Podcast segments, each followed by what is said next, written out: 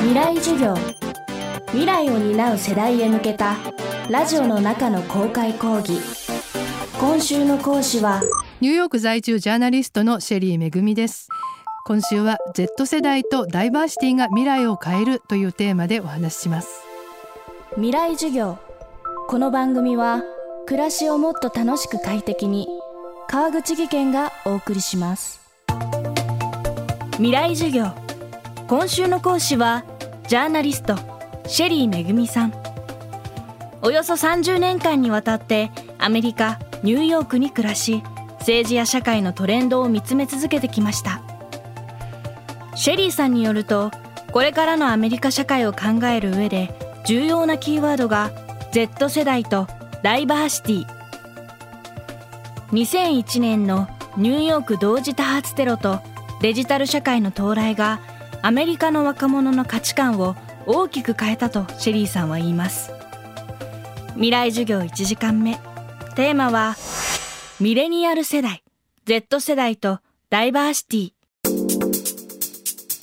ミレニアル世代っていうのはそのまさにミレニアムになった、まあ、2000年ぐらいに成人しただから今の年齢で言うと大体まあ23歳から38ぐらいになるんだけれども911のインパクトを最も大きく受けて育った、まあ、ちょうど成人した頃から、まあ、中学生とかねあの小学校高学年とかそういう世代が911が起こってこう変わったアメリカを吸収しながら育っていったっていうので今までとすごく違う。でその後の Z 世代っていうのは今22歳以下の大体10代を言うんだけれどもネット世代が、まあ、ミレニアルだとするとその後ソーシャルメディアがものすごく世の中に出てきてからの世代なのでもっとデジタル化してもっとソーシャルメディアに親しんでてもっと国境を越えちゃってるっていうかいろんな意識がね世代っていうことでまあ Z 世代の方が今までのアメリカと本当に違ってきてるっていう。あのやっぱりアメリカがものすごく変わったきっかけになったっていうのはやっぱり911だと思うんですよ。っていうのはアメリカっていうのはねやっぱりもう何でもあるでしょ。ハリウッドもあるしねロックロールもあるし。みんながもうアメリカアメリカアメリカ大好きってそういうもので言うからまあちょっと何て言うの？勘違いっていうかもちろん愛されてる部分はあるんだけれどもでもねそうじゃない自分たちの影の部分みたいなものにその時初めて気がついた。で同時に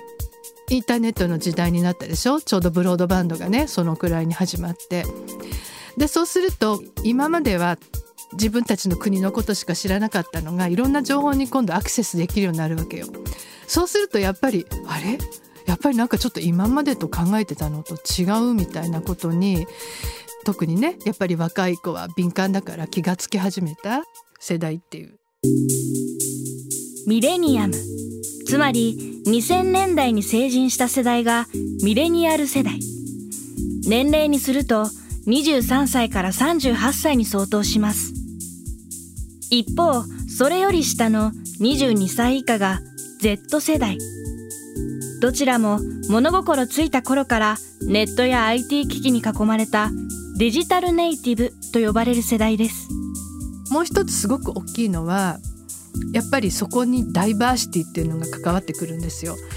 ダイバーシティっていうのはね日本語にすると多様性っていうことなんですすごく単純なんですね。でダイバーシティっていうのはアメリカではね主に人種のことを言うんですね。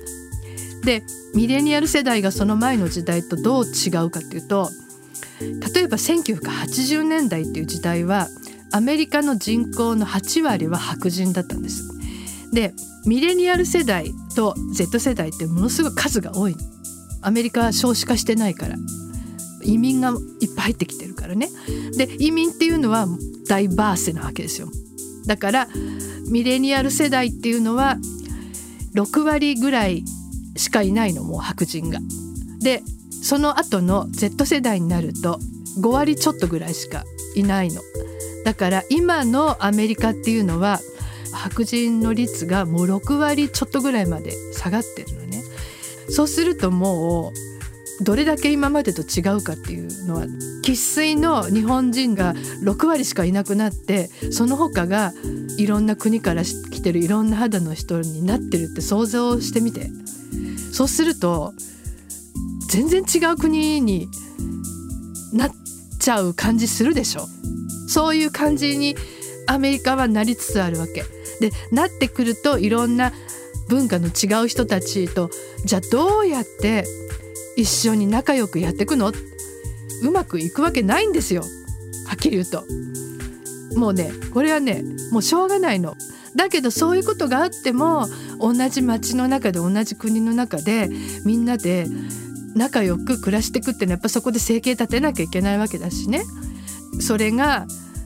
ミレニアルだったり Z 世代だったりするとやっぱりそういう人たちと一緒にこれからアメリカって国を作っていく育てていくっていう世代でしょでやっぱりそこでダイバーシティどうやっていくのってものすごく大事になってくるんですよ。未来授業。今週の講師はニューヨーク在住のジャーナリストシェリーめぐみさん。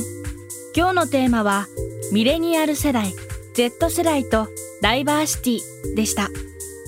シェリーめぐみさんが Z 世代とミレニアル世代についてお届けする番組ニューヨークフューチャーラボが放送中です。月曜日から水曜日深夜2時オンザプラネットの中で毎週水曜日にお届けしています。未来授業。明日もシェリーめぐみさんの授業をお届けします。